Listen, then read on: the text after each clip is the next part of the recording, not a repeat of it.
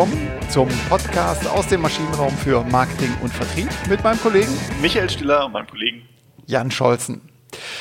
Auf die heutige Folge habe ich mich ganz besonders gefreut, weil es geht um eines meiner Lieblingsthemen und die Lieblingsthemen, die liegen so nah und deswegen heißt der Folgentitel, das überlasse ich dir.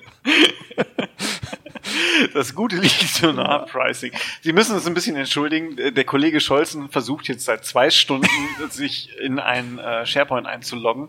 Und das ist schon ein Schauspiel. Also das, deswegen. Ja, das äh, interessiert jeden unserer Hörer. Genau, also aber, es, aber deswegen, wir sind noch so ein bisschen im Lachen. Also ich vor allem.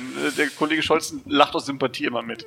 Oder mhm. aus Wut. Das genau, weiß ich noch nicht also, so genau. Aber trotzdem. Also, das Gute liegt so nah Pricing. Das Gute liegt so nah. Genau. Ja, Pricing. Ähm, ich meine, das Thema kommt ja immer wieder hoch. Wir wollen wachsen, wir müssen wachsen, wir suchen neue Produkte, wir suchen neue Lösungen, äh, wir suchen neue Kundengruppen oder wir, wir drücken auf die Kostenbremse. Äh, genau, also das ist ja so die, die also ich, aus meiner Erfahrung ist so die Standardantwort, äh, wenn wir mehr Ergebnis wollen, dann müssen wir erstmal mit den Kosten runter. Das ist so der, der erste Manager-Reflex. Genau, ja, manchmal auch mit ein bisschen Rückenwind, denkt man so, komm jetzt hier, äh, wir, wir äh, nehmen das Wachstum mit.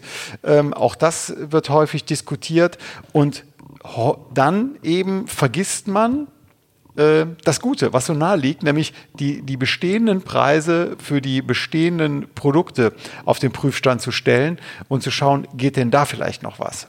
Genau. Und das äh, Faszinierende dabei ist, und da, da haben wir gleich auf, also ich finde das immer wieder beeindruckend, obwohl ich äh, zwei Jahre bei Simon Kucher Preisberater war und ich fand das trotzdem bei jedem Gespräch faszinierend, diese Klarheit, mit der man äh, feststellen kann, der Preis ist der größte Ergebnisfaktor in unserem Instrumentarium. Genau. Und weil wir ja vom Bier kommen, ne? vom, vom äh, Quarterly Kölsch, über das wir uns ja hier zum Podcast äh, herangearbeitet haben, äh, haben wir mal in, in die ein oder andere Bilanz geschaut. Hier ähm, eine äh, beliebte Brauerei in Köln, die Malzmühle. Äh, die hat im Jahr 2018 einen Jahresumsatz gemacht von 10 Millionen Euro hat einen Jahresüberschuss, Jahresüberschuss von einer Million Euro äh, erwirtschaftet, also eine Umsatzrendite von 10 Prozent, immerhin. Und jetzt raten Sie mal bitte, um wie viel Prozent der Gewinn gestiegen wäre, wenn der Durchschnittspreis ähm, eines Liter, von, von einem Liter Bier um 3 Prozent gestiegen wäre wenn, wenn man den erhöht hätte, diesen Preis. Ja, einfach mal sacken lassen. 10 Millionen Umsatz, bislang Jahresüberschuss eine Million. Da würde eine Preiserhöhung von 3% ja einem Mehrumsatz von 300.000 Euro, äh, Entschuldigung, doch 300.000 Euro, ganz genau, richtig, äh, entsprechen ohne Zusatzkosten. Ohne Zusatzkosten. Und das ist ja das Schöne bei Preisen, wenn Sie, wenn Sie den Preis verändern, ist es sofort ergebnisrelevant. Genau, das ist das Schöne, es kostet nichts, die Effekte werden sofort sichtbar. Und gesetzt den Fall, die verargumentierbare Preiserhöhung von 3% hätte man dort durchgesetzt, hätte ein Mehrumsatz von 300.000 Euro erwirtschaftet, würde heißen, man hätte ein Jahres, den Jahresüberschuss von einer Million auf 1,3 Millionen gesteigert. Das ist schon enorm. Das wäre eine Gewinnsteigerung von 30 Prozent. Also, 3 Prozent Preiserhöhung. Also ein Wahnsinnshebel. Genau. Ähm, ja, und das, das ist irgendwie die ganze Schönheit des Pricings, die geht zurück auf diese größte Hebelwirkung auf den Gewinn, den eben die professionelle Preissetzung hat. Genau. Und lassen wir jetzt mal diese, die, das ganze Thema äh, Kostenschraube beiseite. Auch das muss man schon fairerweise sagen. Auch das, wenn man das Modell mal durchrechnet, äh, sind variable Kosten oder das Drücken variabler Kosten ähm, ist der zweitgrößte Stellhebel ähm, beim Ergebnis. Das muss man schon ganz klar sagen. Manager haben aber, wenn sie nicht auf die Kosten gehen, ganz häufig auch das Gefühl, ich muss eher gucken, dass ich den Preis senke, weil dann kriege ich ja mehr Kunden rein. Genau, ein, eines meiner Lieblingsbeispiele, wir abstrahieren jetzt mal von Praktika, ne, die sind Geschichte, genau. aber ähm, General Motors, ähm, der seinerzeitige CEO, Herr Wagona, äh, pikanterweise hieß er so, ähm, der war fest und davon überzeugt, dass er mit niedrigen Preisen besser fährt, als sein Absatzvolumen zu reduzieren ähm, und er sagte dort in einem Statement, nach allem, ähm, was wir durchgerechnet haben, wir fahren im Vergleich zum Wettbewerb besser, indem wir das Absatzvolumen steigern und die Preise senken. Welches Ergebnis hatte das? 2009 Konkurs und es hat den amerikanischen Staat richtig viel Geld gekostet. Genau. Dann hast du aber noch ein schönes Gegenbeispiel dazu gebracht, wo, wo auch Automobilbranche. Ne, äh, genau. Kollege Wiedeking, ähm, seinerzeitiger CEO von Porsche, der hat sich auch zum Thema Pricing geäußert und er hat hier ähm, seinerzeit in 2008 eben äh, verlautbart, wir haben eine stabile Preispolitik, um die Marke zu schützen und einen Preisverfall bei Gebrauchtwagen zu verhindern. Wenn die Nachfrage sinkt, verringern wir eher die Produktion, das Absatzvolumen, als den Preis zu senken. Also großartiges Statement. Ne? Erstmal Marke ist drin, Preis ist drin und äh, Gebrauchtmarkt. Also das heißt auch Carry-over-Effekte. Was hat das für, für andere Märkte, Zweitmärkte für Implikationen. Also schon sehr weitläufig und das Ergebnis, äh, zumindest in den äh, Jahren, wo ich es mir mal hier angeschaut habe, von 2008 bis 2016 hat Porsche den Umsatz verdoppelt und gleichzeitig den Gewinn verdreifacht. Das ist Champions League, würde ich sagen. Ja, komplett. Und das ist eigentlich auch, ähm, also in der Vorbereitung auf, auf diese Folge habe ich auch nochmal so in, in, in äh, Literatur äh, gewählt. Und da fiel mir auch äh, Power Pricing für Banken äh, von Georg Wübker, äh, seines Zeichens äh, Senior Partner bei, bei Simon Kucher, ähm, der mir das Buch zum Abschied geschenkt hat. Und ich habe einfach nochmal äh, noch drin geschmökert. Und da fiel mir eine, eine wunderbare Tabelle in die Hände. Die ist gut. Mhm. Genau, und die verdeutlicht es nochmal so schön. Und wenn wir uns einfach mal unser, unser Beispiel nochmal nehmen, äh, wenn wir jetzt sagen, wir haben eine, eine zehnprozentige Umsatzrendite und wir gehen jetzt hin und wir können ja einfach mal bei dem, Bleist äh, bei dem Bleistift, bei dem Beispiel bleiben. Äh, wir senken unseren Preis mal um drei Prozent, ne? weil das wäre mhm. so ein bisschen das, äh, hey, lass uns runtergehen mit dem Preis, dann haben wir auch mehr Absatz.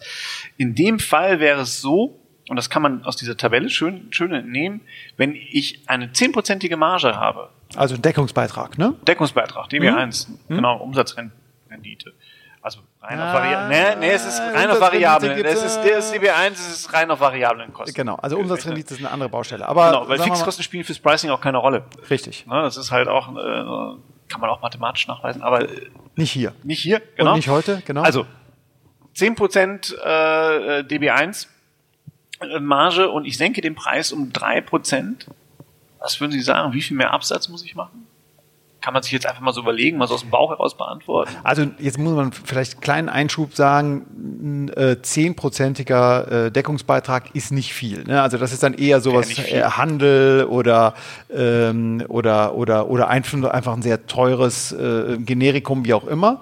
Äh, aber trotzdem, äh, genau. es bleibt noch was über. Und ja. wenn ich jetzt von diesen verbleibenden äh, ich habe 10% immerhin äh, Deckungsbeitrag und würde von diesem Preis, von diesem um Umsatz 3% senken. Und dann sagst du, also die, die Zahl ist sagenhaft, ne? Genau, ich müsste 43% mehr Absatz machen. Ne? Also bei dieser Kostenstruktur ist Wahnsinn, oder? Das, also würdest du ja nie schätzen, so genau. beim, beim Bier. Wir würden es hinkriegen. Aber ja, vielleicht noch ein anderes Beispiel, so andere, andere Branche vielleicht, 50-prozentige, äh, bei einer 50-prozentigen, ähm, äh, bei einem 50-prozentigen Deckungsbeitrag, also Umsatz minus variable Kosten, bleiben von 100 Euro 50 über. Und ich hätte eine, würde eine dreiprozentige Preissenkung machen, müsste ich immerhin noch 6,4 Prozent mehr Volumen ähm, äh, generieren was häufig schon viel ist. Ne? Also, also schon echt viel. Ne? Also der Hebel minus 3% plus 6% mehr Absatz, um das nur um Break-Even zu sein, genauso viel zu haben, äh, genauso viel zu haben wie vorher. Genau. Und das Spannende ist jetzt, wenn wir bei dem Beispiel bleiben, 50-prozentiger Deckungsbeitrag und ich erhöhe den Preis aber um 3%. Dann wäre es so, dass ich 5,7 Prozent weniger Absatz vertragen würde, um beim gleichen äh, Ergebnis Gesamtergebnis. Genau, und 3% mehr oder 4% mehr ist natürlich nicht mal so eben gemacht, aber trotzdem in einer Range, die man sich vorstellen kann, die kann man verargumentieren, wenn es Gehaltssteigerungen gibt und, und, und, äh, teure ähm, äh, Zukaufteile hat, was auch immer. Und ja, viele von Ihnen werden jetzt schon denken, sag mal, was reden die da? Gibt's die, sind die denn im luftleeren Raum unterwegs und äh, gibt es denn da auch keinen Wettbewerb? Ja, sehen wir auch. Trotzdem, wir fangen nicht beim Wettbewerb an, wir fangen bei den Kunden an, wir fangen bei der Marke an, wir fangen bei dem USP an, ist eine andere Diskussion, aber Preiserhöhungen sind grundsätzlich möglich. Genau. Und auch da wiederum, man muss sich das wirklich immer sehr, sehr genau anschauen. Ne? Also auch, äh, wo kann ich so eine Preiserhöhung durchsetzen? Nehmen wir jetzt einfach mal an, das Kölsch hier in der Malzmühle äh, direkt, wir, wir sitzen quasi vis-à-vis -vis, äh, von der Malzmühle mittlerweile hier. Ähm, das wird jetzt drei Euro kosten, der Einfachheit halber. Das wird jetzt drei Euro zehn kosten. Gehe ich deswegen nicht mehr in die Malzmühle? Doch, ich gehe da weiterhin. Genau. Es gibt ja auch noch andere tolle Brauereien, ne? gerade hier Pefken, Gildenkölsch, gibt's ja alles. Aber ne? ich würde nicht dahin gehen, nur weil es jetzt 10 Cent mehr kostet in der Malzmühle. Nee, ganz bestimmt nicht. Ne, das genau. Äh, wäre für mich noch das gleiche. Wenn die natürlich im Handel direkt nebeneinander stehen, das ist eine andere Situation. Da muss man sich überlegen, kann ich drei Prozent durchsetzen oder nicht? Genau. Aber der Hebel, das ist unser, äh, unser, unser, unser Auftrag heute, ähm, der ist riesig beim Preis. Und wenn man nochmal so ein paar schöne Beispiele sich anschaut, ähm, Red Bull zum Beispiel ähm, schafft es ja, einen, äh, einen Literpreis zu, äh, zu generieren, der ist sagenhaft. Ja? Also ein Literpreis für ein Süßgetränk, wenn man es jetzt mal so vergleicht, Vergleich, verglichen zu Cola oder, ähm, oder zu einer No-Name. Äh, Limonade oder auch Schokolade, äh, ein Riesenextrem. Es hat in Köln ein, ein, äh, auf der Hohen Straße einen Schokoladenladen aus der Schweiz aufgemacht, Läderach heißen die, und die verlangen für eine 100 Gramm äh, ihrer, ihrer Schokolade 7 Euro. Also 7 Euro. Zehnmal so viel wie eine Milka-Schokolade kostet.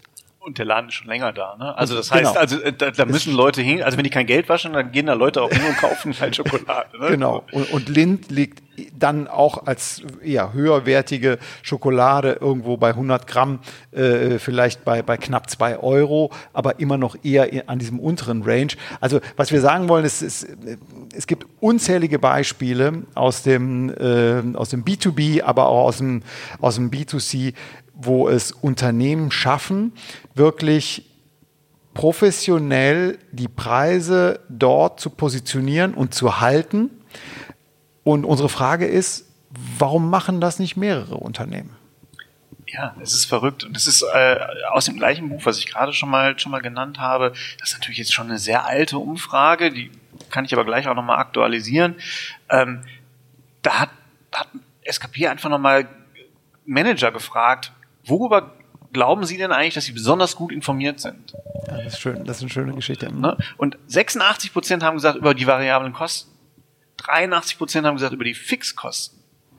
Und das finde ich jetzt interessant. 72 Prozent sagen, ich kenne die Wettbewerbspreise extrem gut. Mhm. Aber nur 31 Prozent, also nicht mal ein Drittel, hat gesagt, ich kenne meine eigene Preis-Leistung, äh, Preisabsatzfunktion gut. Also die haben kein Gefühl dafür gehabt, was passiert denn eigentlich, wenn ich den Preis erhöhe oder senke, was passiert denn mit meinem Absatz. Wussten aber über die Wettbewerbspreise Bescheid. Ja, das ist eine Schieflage. Ne? Die haben wir, glaube ich, auch schon mal angesprochen in diesem Thema, beim Thema Benchmarking. Das ist natürlich, ja, es liegt eher offensichtlich in der Diskussion näher äh, auf, das, auf, die andere Seite des Grundstücks zu schauen, was da alles passiert, ähm, äh, was der Wettbewerb macht und wo er einen wieder geärgert hat. Und gleichzeitig aber, und deswegen der Folgentitel, das Gute liegt so nah, wir schauen uns gar nicht unsere eigenen Kunden an, was wir bei unseren eigenen Kunden äh, durchsetzen können. Wo der Zusammenhang zwischen Preis und Absatz bei unseren Kunden liegt. Das ist erschreckend. Ja. Und genau, ich habe gerade schon gesagt, das war wirklich eine alte ähm, Umfrage. Es wurde aber in, in 2019 ist, glaube ich, diese Umfrage nochmal gewesen da wurde im Rahmen von der Masterarbeit auch nochmal äh, gefragt, ähm, mit welchen Elementen denn eigentlich Unternehmen geführt werden und, und welche, welche, welche Mechanismen da etabliert sind. Und da kam heraus, dass nur etwa 53 Prozent der Unternehmen mit über 5000 Mitarbeitern überhaupt über eine schriftlich definierte Preisstrategie verfügen. Das heißt, wir sind immer noch in diesem Ad-Hoc-Pricing, Einmalpreissetzung Geschäft. Genau, wir haben die Preisliste, das wird jetzt so gemacht. Ob genau. die noch Sinn macht, ob da vielleicht noch äh, Potenzial drin ist, ähm, ist unangenehm, ne? ist im Unternehmen unangenehm. Äh, man, man nimmt vielleicht auch häufig so die, die, die, die, die Wettbewerbspreise als Marktrealität und traut sich vielleicht. Vielleicht hat man zu wenig Traute ähm, äh, sich an das Thema Pricing auch dran zu wagen. Das ist, glaube ich, die große Unsicherheit. Ne? Also wir, ich glaube, ich, ich, ich würde mich so ein bisschen aus dem Fenster legen und sagen, das ist auch vor allem ein, ein deutschsprachiges Phänomen, dass, dass wir immer das Gefühl haben, hohe Preise sind eigentlich was Schlechtes. Mhm. Äh, man man äh, übervorteilt die Unternehmen, der, der, der Kunde wird so ein bisschen über den Tisch gezogen und am Ende laufen die mir alle weg. Mhm. Und deswegen äh, ist unser Reflex ganz häufig äh, runterzugehen. Es gibt aber auch Länder, wo man extrem stolz darauf ist, einen hohen Preis durchzusetzen. Es gibt auch Unternehmenskulturen, äh, die das hatten, die, die mit extremem Stolz, also da, da laufen dann die, die Verkäufer durch die Gegend und freuen sich nicht über den Absatz, den sie gemacht haben, sondern dass sie halt das Produkt jetzt für zehn Prozent mehr äh, mhm. äh, äh, verkaufen konnten als der, der andere Kollege. Genau, also das Thema Pricing als mögliche weiteres Steuerungsinstrument, ob man jetzt Preiserosion oder den Durchschnittspreis äh, ranzieht als Kriterium, mal dahingestellt. Aber dass es überhaupt möglicherweise in sowas wie einem Zielvereinbarungssystem äh, eine Rolle spielt, ist sicherlich besonders. Ja. Ne? Ähm, vielleicht mal hier, hier an der Stelle nochmal ein Zwischenfazit. Also warum ist das Thema Pricing so attraktiv und doch so speziell. Also wir hatten es, es ist super schnell umsetzbar. Es ist die Änderung der Preisliste, die heute meist elektronisch sind, ist schnell gemacht. Das ist eine Information an den Vertrieb. Ja. Es kostet nichts. Hört sich so banal an. Äh, aber man, man muss nicht investieren in Werbung, in Verkaufsförderung, in Schulung, in äh, äh, Produkt, äh, äh, Zusatznutzen. Jein. Also äh, im, im, Zweifel muss ich halt schon noch äh, Preise anpassen. Ne? Also Preisanpassungen erfordern ja meist auch eine Umetikettierung im Handel dann ja, äh, ne, also Stichwort 16 Prozent, 19 Prozent hat nicht, äh, da hat sich äh, Bundesregierung nicht nur Freunde gemacht. genau. Da, da, das war sicherlich schon ein Cash-out, ja, äh, aber keinen direkten. Ja, also das, das meine ich damit. Und ja, das, das Tolle ist eben, die Effekte werden unmittelbar sichtbar. Also wie wirkt das Ganze? Ja, also sind vor allen Dingen unmittelbar ergebnisrelevant. Genau, und das ist eben, liegt in der Natur der Sache. Ähm, Gewinn ist gleich Umsatz minus Kosten und die Umsatz, äh, äh, die, die, der Umsatzbalken ist einfach absolut in einem gesunden Unternehmen immer größer als, als der Kostenbalken. Äh, und von daher ist, ist es klar, wenn ich diesen, den größten Balken entsprechend äh, äh, hieran schraube, habe ich den größten Hebel. Äh, liegt in der Natur der Sache, ist wirklich ganz banal. Aber weil es so banal ist, äh, ist, es, ich finde es unfassbar interessant, äh, jedes Mal wieder Augen öffnet, wenn man sich diese Zahlen anschaut. Und ähm, ja, schönen Gruß an die, an die Malzmühlenbrauerei. Wir freuen uns wahnsinnig schon wieder auf euch. Also, äh, genau.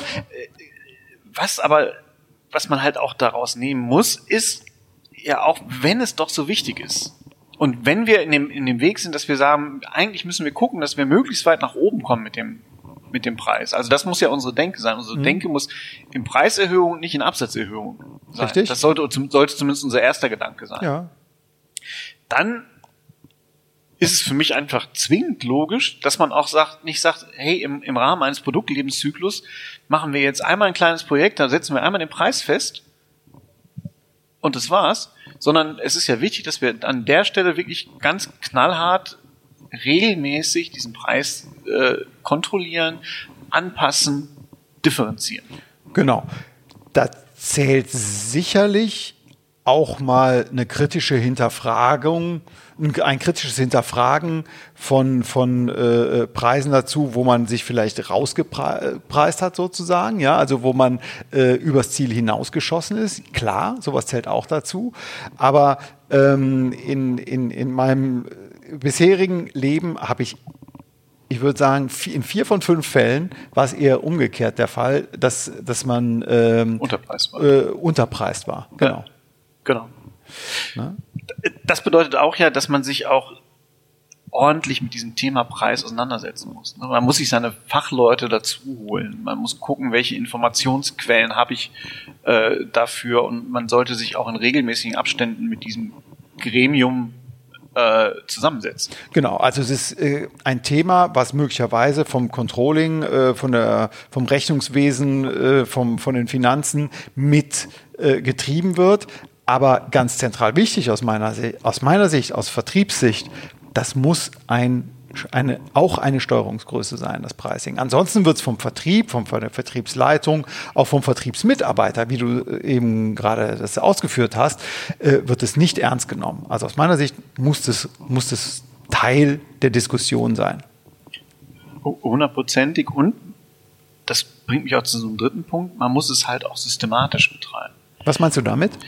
Das bedeutet, dass ich nicht in diese Ad-Hoc-Pricing, also mhm. Pricing als Panikreaktion, mhm. oh, die Ziele äh, stimmen nicht, ja, ja. Äh, wir setzen den Preis mal hoch oder runter. Nee, das, das, geht immer in die, in die Hose. Das wird nicht funktionieren, weil man alle damit überrumpelt. Den eigenen Vertrieb, die eigene Marketingabteilung, äh, die, die, Kunden, die, die, die Vertriebskanäle ne? und die Kunden. Und die Kunden. Alle, alle vier. Und also ähm, der, der, der, der Ruf ist schnell ruiniert, gerade beim Preis. Also das. Aber jetzt schüsst aber eine Angst, die wir ja eigentlich nicht schön wollen. Ne? Also ja, aber nein, also große Schwankungen sollte man nicht so. Schuster, bleib bei deinem genau. Leisten. Also bleib, bleib dir treu, äh, steh dahinter mit deinem Vertrieb, mit deinen Partnern äh, und, und äh, dazu gehört eben dann eben auch das Nein sagen. Ne? Das, das ist Priorisierung, das ist äh, ganz klar ein Preisbekenntnis und das ist natürlich auch, dass man mal ein Risiko eingeht. Ja. Genau. Aber das ist, glaube ich, der wichtige Punkt. Nicht das Ruder hin und her reißen, ne? genau. sondern es muss nachvollziehbar sein. Es muss für, für die eigenen Mitarbeiter, für die eigenen Vertriebspartner muss es nachvollziehbar sein. Es muss für den Kunden nachvollziehbar sein. Was passiert denn da jetzt gerade? Das meine ich mit, mit einer gewissen Systematik. Und wir haben es gerade auch schon erwähnt. Auch eine Differenzierung macht natürlich Sinn. Genau, und dann ist es auch fair. Ne? Man hat ja, du hast es eben schon gesagt, das ist vielleicht ein deutsches Thema, oh, der Preis, oh Gott, und wir wollen ja hier keinen übervorteilen. Nein, tun wir natürlich nicht. Wenn wir einen ordentlichen Gewinn machen, können wir weiter investieren, können wir weiter wachsen, können wir den Mitarbeitern äh, vielleicht bessere Gehälter zahlen als anderen. Wir können in die Zukunft investieren. Also es hat ja viele und wir bekommen für unsere, äh, für unseren, für unser Risiko, was wir genommen haben, auch die faire Prämie. Also ich sehe da überhaupt kein Ding. Man ist in Deutschland eher in so einer schnellen Verteidigungshaltung. Das Gegenteil sollten wir tun als, als Marketeers. Ja. Wir sollten dahinter stehen. Aber das ist mir ja schon fast zu viel Rechtfertigung, weil ich meine, letztendlich ist es ja das, was, also es, es ist ja das, das Übel, was der Konsument für den Konsum unserer Ware in Kauf nimmt, ist ja der Preis. Ja. Oder eines der Übel zumindest. Mhm. Und das ist ja auch okay. Also wenn wir ihm, solange wir ihm so viel wert sind und er das bezahlt, ist es doch alles gut. Ja, genau. Und wenn, wenn die Schokolade halt 7,99 kostet und die Kunden kaufen das, dann würde ich nicht sagen, dass dieser Hersteller äh, arrogant ist oder es jetzt total überzieht, sondern er hat dann ganz offensichtlich seine Zielgruppe so gewählt und ein Produkt so geschaffen, dass diese Zielgruppe, der ist halt das wert, 7,99 für. Ist günstiger, ist 7, 700. Aber ähm, äh, trotzdem weit, weit weg von Milka oder Lind. Äh, das ist ein Extrembeispiel, aber offensichtlich schaffen die das. Ich meine, sonst wären die jetzt hier nicht auf der, auf der Hohen Straße seit, äh, seit über einem Jahr und würden diese teure Schokolade verkaufen. Genau. Anders natürlich da, da muss man auch ganz klar sagen, es gibt ja so situative Differenzierung. Das war zum Beispiel äh, die, die aktuelle Corona-Krise. Mhm versuchen Sie mal, ich, vielleicht geht's jetzt wieder, ich habe es nicht mehr gecheckt, aber so im, im, im äh, Mai letzten Jahres äh, habe ich Webcams angeschafft, weil mhm. mir die von den Laptops einfach, ja, da, da haben sie auf einmal fast 100% Preissteigerung drin gehabt. Das ist schlecht.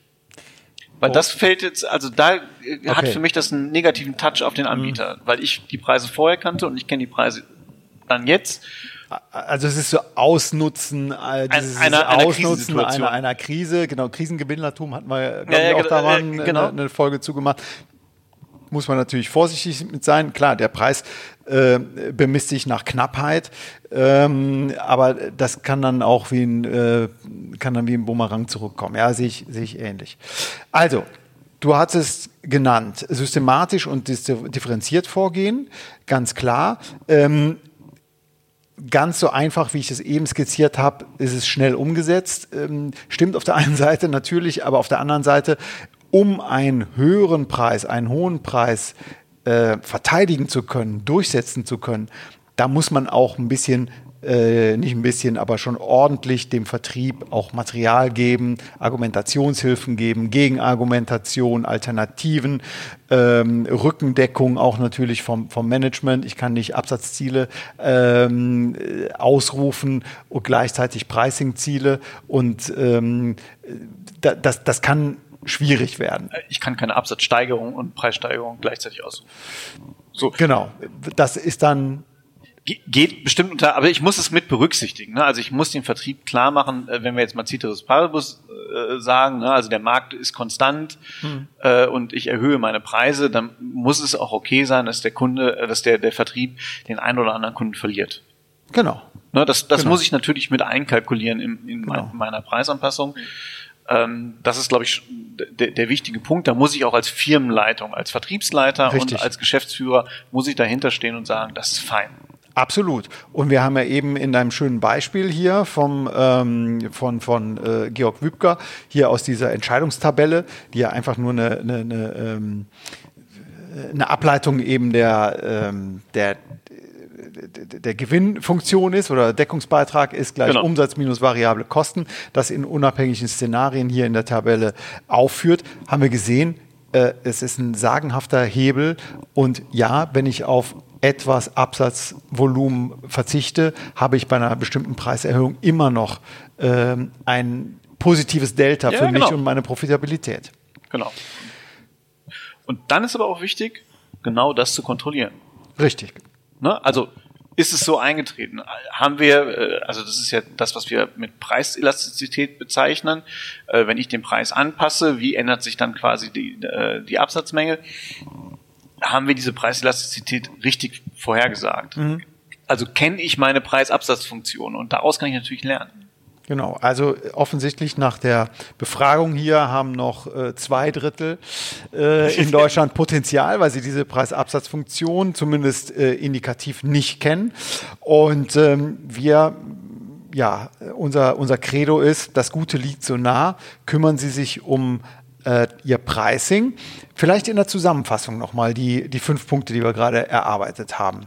Also ganz vorneweg, aber erstmal nochmal, Preis ist der größte Hebel, den Sie haben für das Ergebnis. Genau. Es gibt keinen größeren.